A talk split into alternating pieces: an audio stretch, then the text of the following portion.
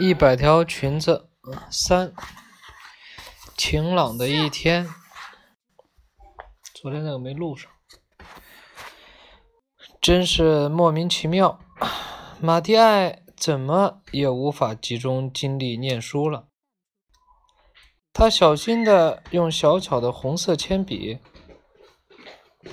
削着铅笔，让铅笔屑落在一张废纸上。积成一小堆，尽量不让一丁点儿碎屑落在他干净的数学作业上。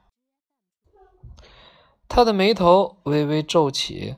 首先，他不喜欢上学迟到；其次，他一直在想着旺达。虽然旺达的课桌空着，可不知怎么。那课桌却好像是他每次望向教室的那个方向时能够看到的唯一东西。那个关于裙子的游戏最初是怎么开始的呢？他不禁要问自己。很难记起他们跟旺达开始玩这个游戏是什么时候的事情了，也很难从现在。回想起过去，从玩一百条裙子的游戏已经成为每日例行公事的现在，回想起过去那些无论什么都让人觉得是那么美好的时光。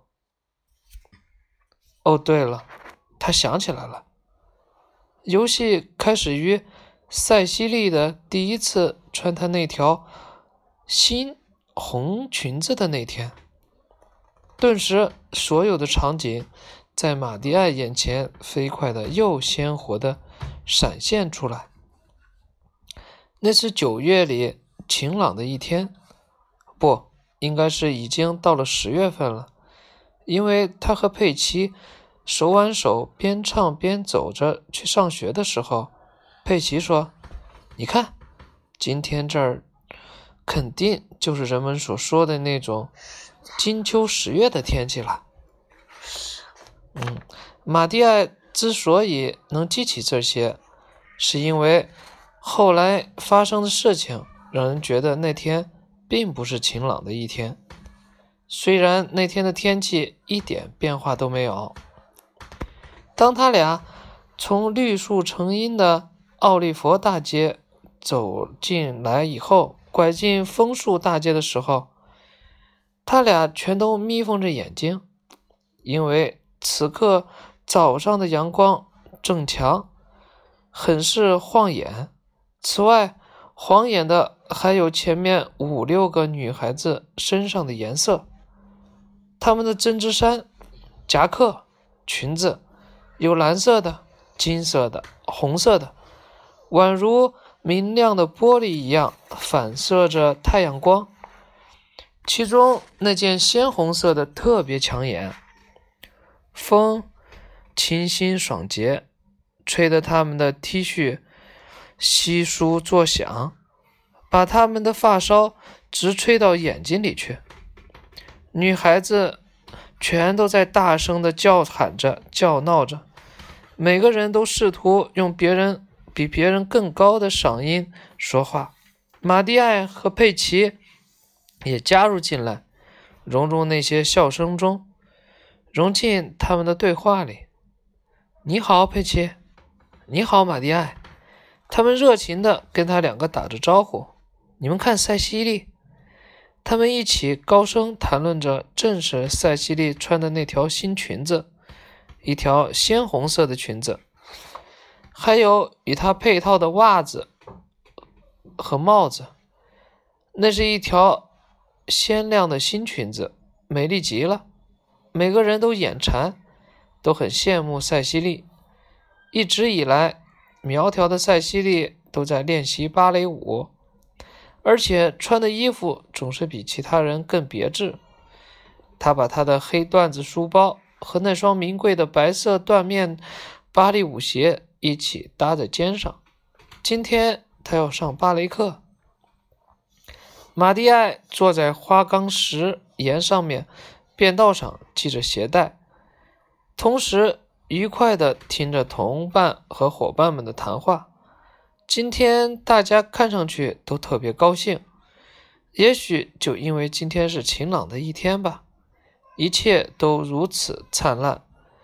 接下来的那段路上，阳光闪耀，给海湾蓝色的水面上镀上了一层。亮晶晶的银色。马蒂埃捡起了一块碎镜子，在房子上、树上、电线杆上反射出一小束带着七彩光环的光线。也就是在这个时候，旺达和他的哥哥杰克走了过来。他们并不经常一起去上学。杰克。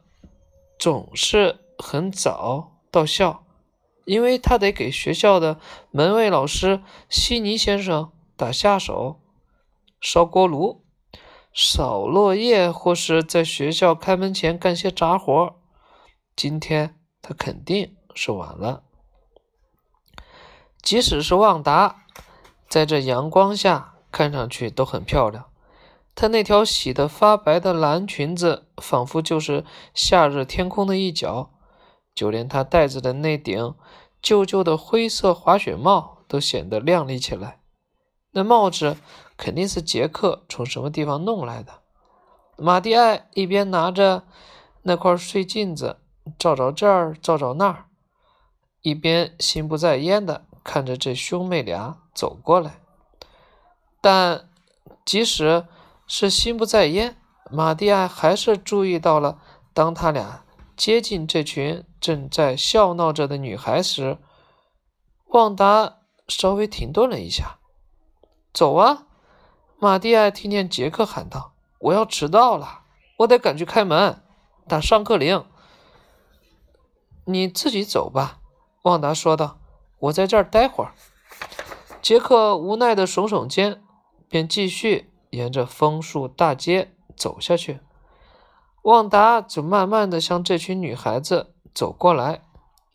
每向前走一步，在落脚之前，他好像很久很久。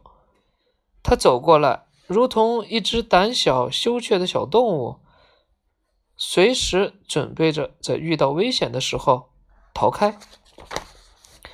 虽然如此。旺达的唇边却流露出一丝不易被人察觉的微笑。他一定也很快乐，因为在这样的天气里，每个人都是快乐的。当旺达走过来加入他们的时候，马蒂艾也正好走过来靠近了佩奇。他也想好好看看塞西莉的新裙子。他没有理会旺达。这时。又有几个女孩子聚拢过来，大家都在欣赏着、评论着塞西莉的新裙子。人越聚越多，多可爱呀！一个女孩说：“是呀，我有一条新的蓝裙子，但没有她的这条这么漂亮。”另一个女孩子说：“我妈妈刚给我买了一块方格花呢。”一种苏格兰风格的方格花呢。我有一条上舞蹈上舞蹈课穿的新舞裙。我要让我妈妈给我买一条跟塞西莉一模一样的裙子。每个人都在争先恐后的跟同伴说着，但没有一个人跟旺达说话。虽然如此，此刻他就站在这里。也是这群人中的一员。女孩子们越发紧密地把塞西莉团团围住，而且还在不停地说着、赞美着塞西莉。旺达不知不觉地被围在人群中，但还是没有人跟旺达说话，甚至没有人注意到他的存在。也许。也许当时旺达正在盘算着自己应该说点什么吧，他太想融入这些女孩子中去了。这应该是件很容易的事，因为当时大家不过就是谈论谈论衣服罢了。马蒂埃这样想着想着，就又回想起接下来发生的事情。当时马蒂埃站在佩奇旁边，旺达则站在佩奇的另一边。突然，旺达冲动地碰了碰佩奇的胳膊、胳膊，然后说了些什么。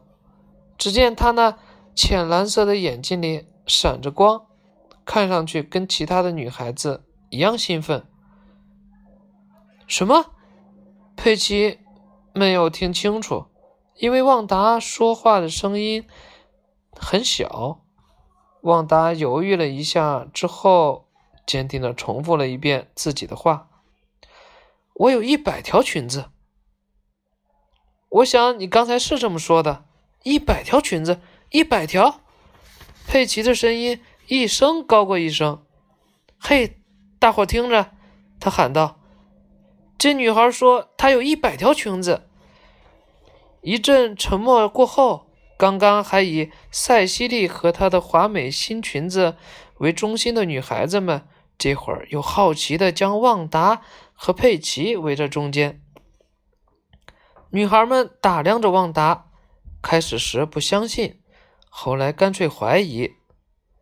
一百条裙子？他们问。没人能有一百条裙子的。但我有。旺达有一百条裙子。那他们在哪儿呢？在我的衣柜里。哦。你不穿着它来上学吗？不，我只是穿着去参加晚会。哦，你是说你没有平常穿的裙子？哦，不，我有适合各种场合穿的裙子。那你为什么不穿着上学呢？对于这样的问话，旺达沉默了好一阵子。他先是把嘴唇抿在了一起。然后又刻板地重复着刚才的话，好像是在背诵着在学校里学的课文一样。我有一百条裙子，它们全都挂在我的衣柜里。哦，知道了。佩奇说话的口气像个大人似的。这孩子有一百条裙子，但全不能穿着来上学。大概他是怕溅上墨水。或是衬上粉笔墨，把裙子弄脏了吧？听到这里，所有的女孩子立刻大笑起来，然后开始说三道四。旺达呆呆地看着他们，他紧闭着双唇，皱起眉头，头上那顶灰色的滑雪帽也顺势滑了下来，把他的眉毛遮住了。突然间，从大街。那边传来了学校的第一遍上课铃声。哦，走吧，快点！马蒂埃下意识地松了口气，说：“我们要迟到了。”再见了，旺达。佩奇说：“你那一百条裙子听上去美丽极了。”随着几声尖叫，女孩子们笑着闹着跑开了，早已将旺达和他那一百条裙子。抛到脑后了。第二天、第三天、第四天，直到佩奇又在上学路上碰见旺达后，才又想起问他那一百条裙子的事儿来。这时的佩奇似乎在想：如果不拿旺达找找乐子，从而博得他那些拥戴者们的笑声的话，这一天就白白过去了。是的。